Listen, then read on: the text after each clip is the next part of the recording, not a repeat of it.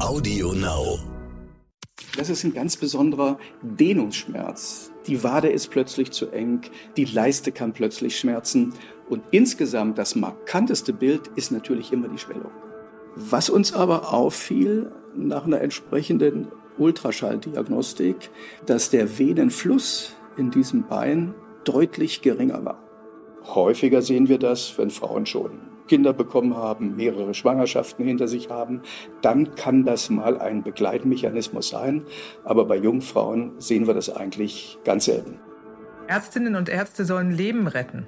Sie sollen Krankheiten erkennen und Leiden heilen. Aber was ist, wenn sich eine Krankheit nicht so leicht erkennen lässt? Was, wenn rätselhafte Beschwerden es den Medizinerinnen und Medizinern schwer machen, die Ursache einer Erkrankung zu finden? Dann kann man nur hoffen, dass man Expertinnen und Experten an seiner Seite hat, die dranbleiben, die nicht nachlassen, bis sie sie endlich gefunden haben. Die Diagnose. Der Stern-Podcast.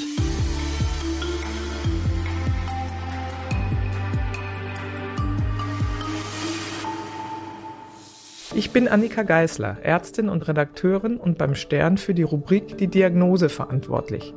Hier erzählen Medizinerinnen und Mediziner von ihren ungewöhnlichsten Fällen. Mein heutiger Gesprächspartner ist Dr. Michael Nauendorf. Er ist Chefarzt der Klinik für arterielle und endovaskuläre Gefäßchirurgie und Phlebologie im Helios Klinikum Emil von Behring in Berlin. Er beschäftigt sich mit allen Erkrankungen des Gefäßsystems. Erkrankungen also, die die Arterien und Venen und das Lymphsystem betreffen. Heute sprechen wir über einen außergewöhnlichen Fall, denn die Patientin war sportlich und jung und solche Fälle sieht Michael Naundorf als Gefäßchirurg eigentlich eher selten. Also das ist tatsächlich etwas sehr Außergewöhnliches. Gefäßchirurgen im klassischen Sinne haben die älteren betagten Patienten. In diesem Alter sind Gefäßerkrankungen häufig. Alter ist ein unabhängiger Prädiktor für Krankheit, auch für Gefäßerkrankungen. Und die haben wir im jugendlichen, also fast kindlichen Alter, würde ich mal sagen, überhaupt nicht. Deshalb stellte die junge Frau für uns schon eine gewisse Herausforderung dar. Erzählen Sie doch mal, äh, was war das für eine junge Frau? Wie kam die zu Ihnen? Wie alt war die überhaupt und warum kam sie zu Ihnen? Also eigentlich kommen Patienten in die Gefäßchirurgie, die sich ja auch mit Venenerkrankungen beschäftigt, dann, wenn plötzlich gerade auch bei jüngeren Frauen oder auch bei jüngeren Männern die Beine einschwellen. Mein Bein wird dick, ich laufe schlecht, der Oberschenkel spannt, die Wade spannt. Und das können schon mal Hinweise sein auf eine mögliche Gefäßerkrankung. In dem konkreten Falle, die junge Dame war Anfang 20 und ihr fiel eigentlich nur auf, dass bei ihren Turniertänzen das linke Bein anschwoll. Dann könnte man sagen, gut, es ist vielleicht eine gewisse Überlastung oder auch Belastung des Beines gewesen, die vielleicht nicht ganz physiologisch ist. Vielleicht hängt es auch mit bestimmten Schritten beim Tanzen zusammen. Das ist ja aber nicht genau herauszukriegen. Und hinzu kam, dass sie uns dann erzählte, dass sie vorausgehend zu dieser doch immer wieder belastungsabhängigen Schwellneigung vor längerer Zeit einmal eine Thrombose hatte. Das machte uns natürlich hellhörig. Eine junge Frau mit einer bestehenden Thrombose, wie sollte die zustande kommen? Und sie erzählte von einer Reise. Sie flog einmal oder sie fuhr auch mit dem Bus, das weiß ich jetzt nicht mehr ganz genau.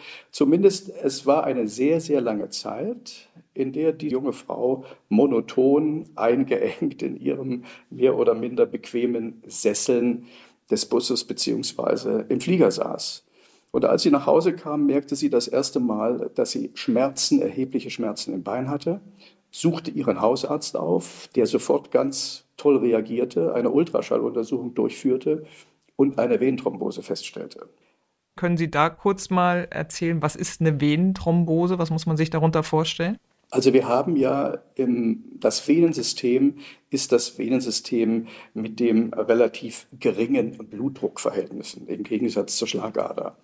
Dennoch staut sich das meiste Blut in den Venen und beinhaltet auch das meiste zirkulierende Blut des Menschen. Wenn wir also sitzen oder monoton stehen, entwickelt sich ein ganz erheblicher Druck in den Beinen. Wir fangen an zu laufen, wir benutzen die Muskelpumpe von Wade und Oberschenkel und können damit das Blut zum Herzen transportieren. Wenn jetzt in irgendwelchen mehr oder minder ungünstigen Situation die Venenklappen möglicherweise nicht mehr so funktionieren oder weil man sehr lange, sehr intensiv und sehr stoisch gesessen hat, kann es zu einem Stau oder einer Stauung des venösen Blutes kommen, was ihrerseits dann zu einer Venenthrombose führen kann. Diese Spontanthrombosen, das Verklumpen des Blutes in der Vene, diese sogenannten Reisethrombosen sind tatsächlich Inaktivitätsthrombosen.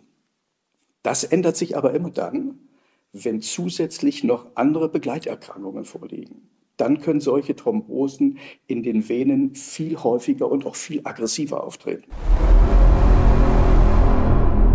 Sie sagten Reisethrombose, da gehört aber noch ein bisschen mehr dazu. Was war denn bei der jungen Frau damals rausgekommen? Wie lange war das überhaupt her, bevor Sie sie kennenlernten, dass das stattgefunden hatte, diese Reisethrombose, die sie gehabt hatte? Also die Reisethrombose lag gut ein halbes Jahr zurück.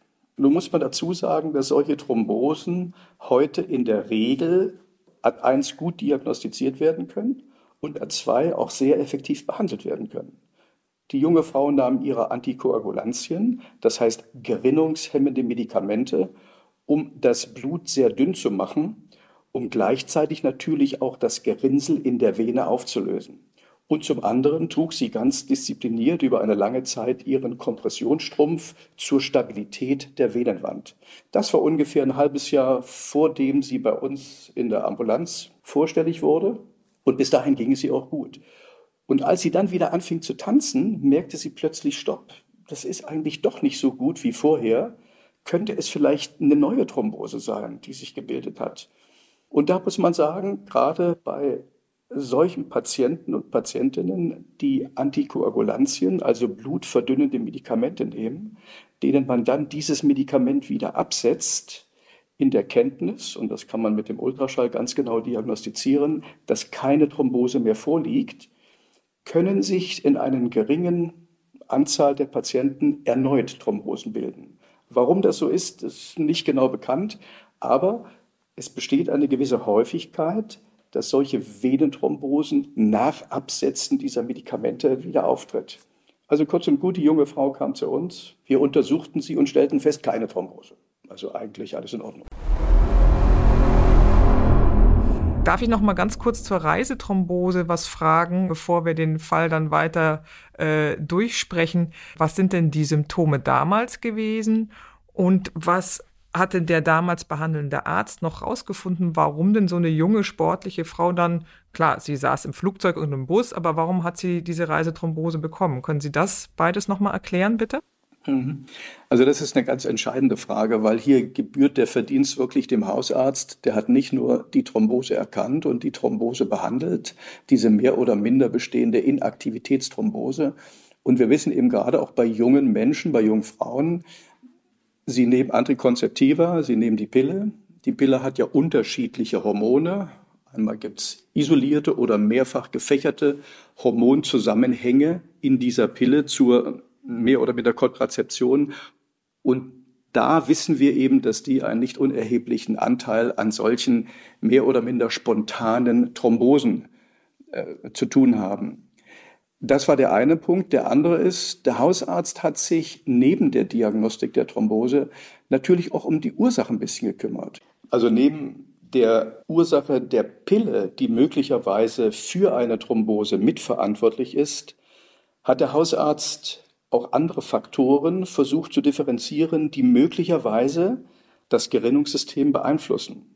Wir wissen heute, dass bei Gerinnungsdefekten unterschiedliche Eiweiße im Blut zirkulieren, die ihrerseits die Gerinnung hemmen bzw. die Gerinnung forcieren. Und diese junge Frau zählt tatsächlich zu diesen drei bis sechs Prozent der Bevölkerung, die einen sogenannten Faktor 5 Leidenmutationsfaktor hat, beziehungsweise den Faktor einer sogenannten Protein-C-Resistenz. Das heißt, dieser Faktor verhindert, dass dieses Protein C die Gerinnungskaskade des Menschen mehr oder minder anregt und stimuliert. Und dadurch können eben bedingt auch durch andere auslösende Faktoren begünstigt Thrombosen im Venensystem auftreten. Und das war bei der Patientin genau der Fall. Und das war natürlich in der Hinsicht für Sie ein, wenn auch nicht gerade günstiges, prognostisches Ergebnis, aber so doch eine therapeutisch gut behandelbare Erkrankung, die hier vorliegt. Das ist, glaube ich, landläufig äh, eher unter Faktor 5 Mangel bekannt, ne? diese Erkrankung, ja. dass das Blutgerinnungssystem da nicht mehr im Gleichgewicht ist und sich schneller Thrombosen bilden können. Nochmal ganz kurz ein Schlenker zu der Reisethrombose, weil ja jetzt vielleicht viele Hörerinnen und Hörer auch mal länger im Bus sitzen werden oder im Zug. Wie merke ich das, dass ich sowas dann habe in dem jeweiligen Augenblick? Also die Reisethrombose merkt man eigentlich nicht, wenn man im Bus sitzt oder im Flugzeug sitzt, sondern die merkt man dann, wenn man aufsteht und wenn man eine ganz gewisse Zeit läuft und geht. Das kann in den nächsten Tagen sein, dass plötzlich ein geschwollenes Bein allmählich entstehen kann, wenn sie sich langsam entwickelt, dass sie Schmerzen beim Laufen hervorrufen. Und das ist ein ganz besonderer Dehnungsschmerz. Die Wade ist plötzlich zu eng, der Oberschenkel ist zu eng, die Leiste kann plötzlich schmerzen. Und insgesamt das markanteste Bild ist natürlich immer die Schwellung.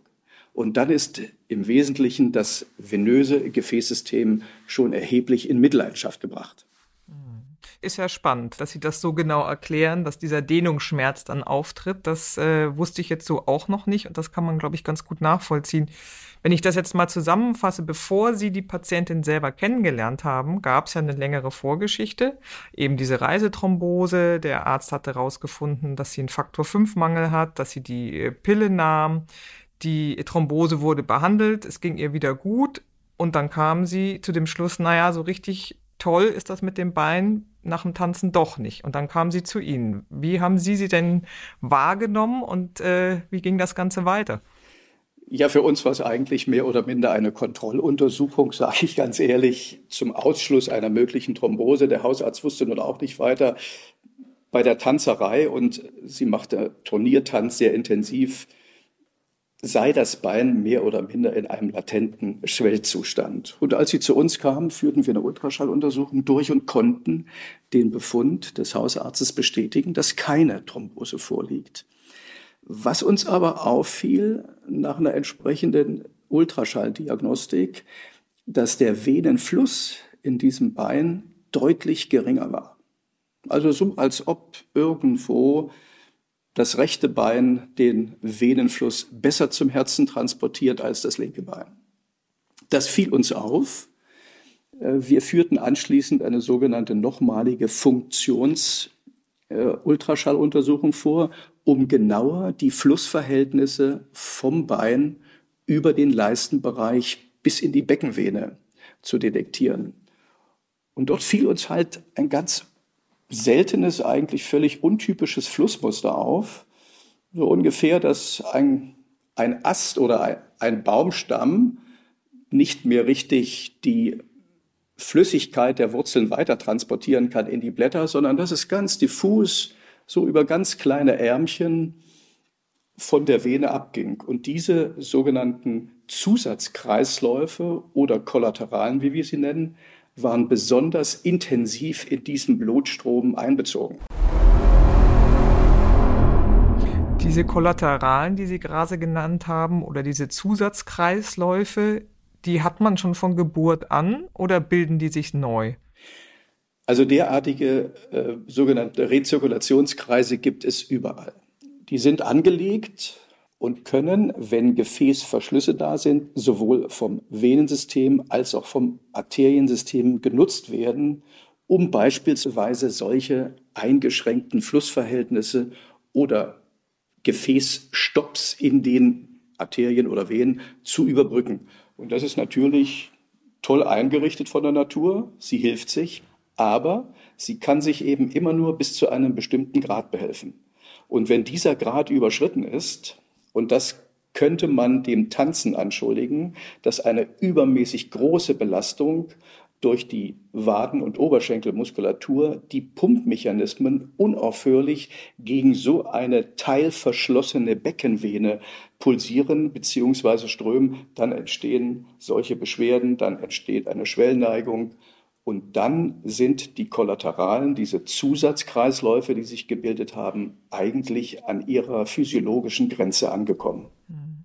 Das heißt, Sie haben gesehen, da sind Zusatzkreisläufe, die mehr belastet sind oder mehr machen müssen.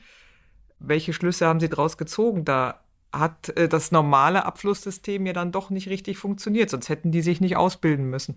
Das ist richtig. Das hat nicht richtig funktioniert. Und da wir es im Ultraschall eben nicht hundertprozentig sehen konnten, was die Ursache dafür sein könnte, haben wir bei dieser jungen Frau ein Computertomogramm durchgeführt, um zu sehen, welche Veränderung oder welche gefäßtypischen Gegebenheiten liegen im kleinen Becken beziehungsweise im Bauchraum vor, die möglicherweise dafür zuständig sind, dass es zu solchen unterschiedlichen Flussverhältnissen kommt.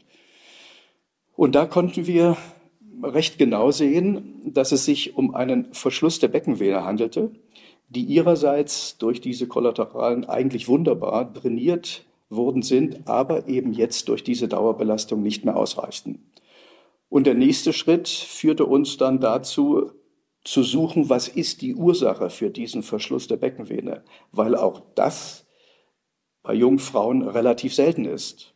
Häufiger sehen wir das, wenn Frauen schon Kinder bekommen haben, mehrere Schwangerschaften hinter sich haben, dann kann das mal ein Begleitmechanismus sein. Aber bei jungen Frauen sehen wir das eigentlich ganz selten. Und was haben Sie da rausgefunden und wie kann man da so genau reingucken? Also wir haben ja mit dem CT die Möglichkeit, das Gefäßsystem, sowohl die Venen als auch die Arterien uns genau anzuschauen.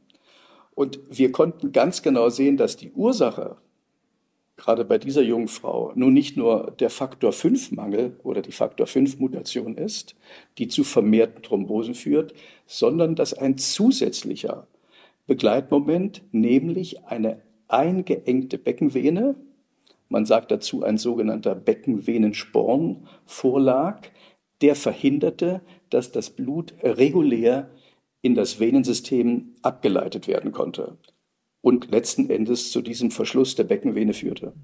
Ein Sporn, muss man sich das vorstellen wie so ein kleiner Haken oder Dorn, der nach innen ragt? Kann man sich so vorstellen. Ähm, ich will mal so vergleichen, wenn man äh, Zeigefinger und Mittelfinger nimmt zum berühmten Victory-Zeichen und dazwischen den Zeigefinger der anderen Hand legt, äh, dann muss man sich vorstellen, das ist der eine Finger, der untere Finger könnte die Wirbelsäule sein. Der Zeigefinger der anderen Hand kann die Vene sein, die linke Beckenvene. Und der Zeigefinger der rechten Hand, der dieses V beschreibt, ist die Schlagader, die permanent auf dieser Beckenvene mit pulsatiler Kraft, also mit der Kraft des ganz normalen Blutdruckes, die Vene hunderte Mal zusammendrückt mit dem Blutstrom und dadurch einen Reiz hervorruft, der wiederum zu einer sogenannten geweblichen Wucherung in der Vene führt. Und das bezeichnen wir als Venensporn. Und der kann ins Gefäß hineinreichen, der kann aussehen wie ein Hufeisen, der kann aus ganz eigenen oder äh, größeren bindegewebigen Lamellen bestehen. Das Entscheidende ist, dass dieser Sporn verhindert, dass das Venenblut in die untere Hohlvene und dadurch zum Herzen transportiert wird. Das ist das Problem. Das heißt, es ist einfach anatomisch dort relativ eng alles. Richtig, das ist anatomisch eng. Und das ist und so ein sogenanntes Mai-Tuner-Syndrom, wie wir dazu sagen. Das liegt bei na, fast 30 Prozent der Menschen vor, die natürlich nicht alle diese Symptome haben. Aber es liegt eben vor, es ist bekannt, es ist eine anatomische Variation des Menschen die bei dem einen einen Verschluss hervorrufen kann und bei dem anderen so gering ausgeprägt ist, dass es eben keinen Verschluss hervorruft. Das heißt, dieses Syndrom, was Sie genannt haben, äh, beschreibt nicht nur die Enge, sondern auch das Entstehen eines Venensporns. Das heißt, das haben relativ viele Leute. Das ist richtig. Hm. Aber wie Sie sagten, nicht jeder hat ja deswegen Verschluss. Warum Nein. ist das dann sozusagen bei den meisten nicht so und bei dieser Frau eben schon? Also ich sag mal, hier bei unserer jungen Tänzerin ist es so, dass begünstigen zu dem Sporn natürlich auch noch dieser Faktor 5 äh, Leiden-Mutant dazukommt, der gerade dort, wo die Strömung sehr langsam ist, wo sie gegen Widerstände das Blut fließt, da bildet sich natürlich die Gerinnungskaskade aus und da entstehen die Thrombosen. Nicht? Überall dort, wo Blut nicht schnell laufen kann, wo Verengungen da sind, da kann es solche Thrombosen geben. Und wenn Sie sich anschauen, die junge Frau hat ja, wenn man so will, eine Trias. Einmal die Pille, die sie nahm, zum anderen den Faktor 5 Leiden und dazu noch diesen Venensporn, sind eigentlich alle drei Parameter erreicht oder erzielt, die zu solchen spontanen Thrombosen der Beckenvene führen kann. Und das gibt dann natürlich dann Probleme.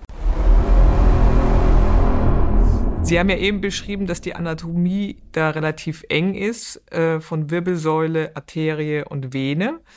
Das klingt erstmal ein bisschen kompliziert, wenn man sich da nicht so genau mit auskennt. Ich glaube, als die Diagnose dann klar war, dann war es gar nicht mehr so kompliziert. Wie ging es denn weiter? Sie haben völlig recht. Dann war uns natürlich vieles klar, was hier vorliegen konnte. Die Frage ist natürlich dann immer, was tut man? Wir haben ja einmal diese mechanische Behinderung, diesen Venensporn zum einen. Wir haben die Faktor 5 Leidenmutation zum anderen, die sich beide etwas ergänzen können. Nun kann man, je nachdem, wie die Beschwerden der Patientin oder des Patienten sind, sagen wir noch einmal versuchen, mit einer medikamentösen Therapie, nämlich mit Antikoagulantien, mit blutverdünnenden Medikamenten, versuchen, die Kollateralen so anzuregen, dass es eigentlich ausreichend ist, dass das Blut über die Kollateralen abfließt und die Schwellneigung des Beines zurückgeht. Das würde natürlich zur Folge haben, dass die junge Dame diesbezüglich weniger tanzen sollte und eine weniger intensive Belastung durchführen sollte. Das wollte sie natürlich nicht. Und wenn das also medikamentös nicht in Frage kommt, muss man sich überlegen, wie kann man dafür sorgen, dass die venöse Blutzirkulation in dieser verschlossenen Beckenvene wiederhergestellt werden kann. Und da stehen uns heute gefäßchirurgisch einige Verfahren zur Verfügung, mit denen man so einen Sporn recht effektiv behandeln kann. Und die wären? Äh, heute sind wir der Ansicht, dass Veneneinengungen oder Veränderungen im Venensystem in erster Linie mit der Kathetertherapie behandelt werden sollen.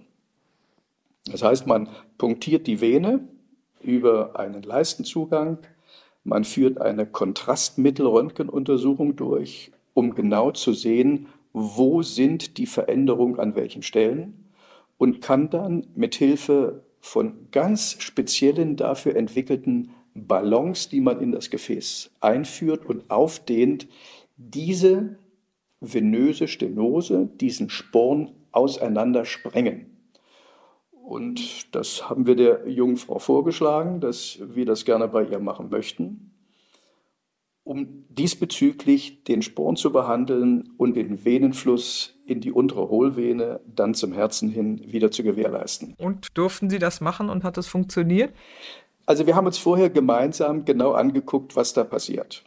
In der Regel reicht es bei solchen chronischen Verschlüssen, die sich ja aufgrund der Kollateralen, die sich über eine lange Zeit gebildet haben, oder das, vielleicht will ich das nochmal vorausschicken, bevor sich Kollateralen bilden und die Funktion des Hauptgefäßes übernehmen, vergeht sehr viel Zeit.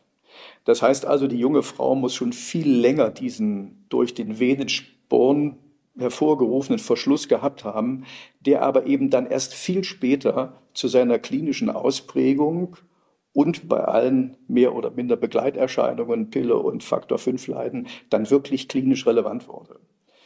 Und wir haben ja das erklärt, was wir dort machen werden, dass wir nicht nur einfach den Sporn, diesen Venensporn aufdehnen, sondern dass wir das gesamte verschlossene Gefäß im Bereich des Beckens. Die Beckenvene nicht nur aufdehnen, sondern zu ihrer Stabilität zusätzlich einen extra dafür angefertigten sogenannten venösen Stent, ein kleines rundes Metallgitter, was wir da einbauen, das die Vene permanent offen hält. Und damit ist einmal dem Sporn Genüge getan und zum anderen der chronisch verschlossenen Beckenvene haben wir den Zufluss vom Bein zur unteren Hohlvene und dann natürlich zum Herzen hin wieder eins zu eins gewährleisten können. Hm. Heißt extra angefertigt, wirklich passend genau für dieses Gefäß oder für diese Stelle, an der Sie da gearbeitet haben?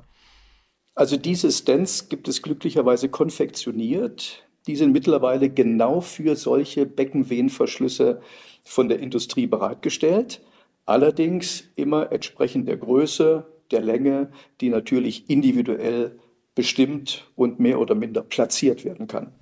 Wie lange dauert so ein Eingriff? Also der Eingriff, wenn alles gut läuft, geht relativ schnell. Der dauert 30 Minuten maximal und damit ist eigentlich das Hauptproblem, nämlich des venösen Abflussstoppes, sofort korrigiert. Und haben Sie das ein bisschen weiterverfolgt, wie es der Frau danach ging und wie die Geschichte weitergegangen ist? Haben Sie noch mal was gehört? Die junge Frau ist bei uns in kontinuierlicher Behandlung. Da sie ja zusätzlich noch den Faktor 5 Mangel hat, muss sie zwangsläufig, und das ist ein bisschen die Kehrseite der Medaille, muss sie ein gerinnungshemmendes Medikament nehmen. Weil durch den Faktor 5 Leiden besteht immer die Möglichkeit, dass durch irgendwelche äußeren Anlässe so eine Thrombose immer wieder auftreten kann. Das mussten wir ihr erklären. Das war nicht sehr einfach. Wer möchte schon gern blutverdünnende Medikamente zeitlebens nehmen? Aber wir konnten es mehr oder minder gemeinsam so gestalten, dass wir uns regelmäßig alle halbe Jahre sehen zu einer Ultraschallkontrolle. Und die letzten Jahre, glaube ich, haben wir ein perfektes Ergebnis. Das war die Diagnose. Ich bin Annika Geißler. Bleiben Sie gesund. Bis zum nächsten Mal. Die Diagnose. Der Stern-Podcast.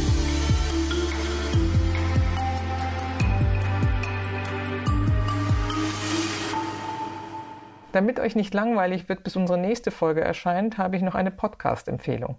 Und dafür lasse ich am besten die Hosts selbst zu Wort kommen. Hallo, mein Name ist Annika Landsteiner und ich bin Autorin und Journalistin. Und ich bin Dr. Sharon Brehm und ich bin Paartherapeutin. Und gemeinsam moderieren wir den Podcast Hello Lovers. Bedeutet eine Affäre gleich das Aus einer Beziehung? Worüber wird in Partnerschaften nie gesprochen? Und wie geht eigentlich gleichberechtigt lieben? Willkommen auf der Couch mit uns. Hier trifft Freundinnengespräch auf Paartherapie. Wir beide sprechen über Liebe, Beziehungen und alles dazwischen. Wir räumen auf mit veralteten Klischees, sprechen über Tabuthemen und neue Arten zu lieben. Zwischen Sharons Tipps und Anekdoten aus dem Praxisalltag und Annikas persönlichen Erfahrungen und Fragen entsteht ein modernes Verständnis zu Liebe und Zärtlichkeit. Hört mal bei unserem Podcast Hello Lovers rein. Wir würden uns sehr freuen. Audio Now.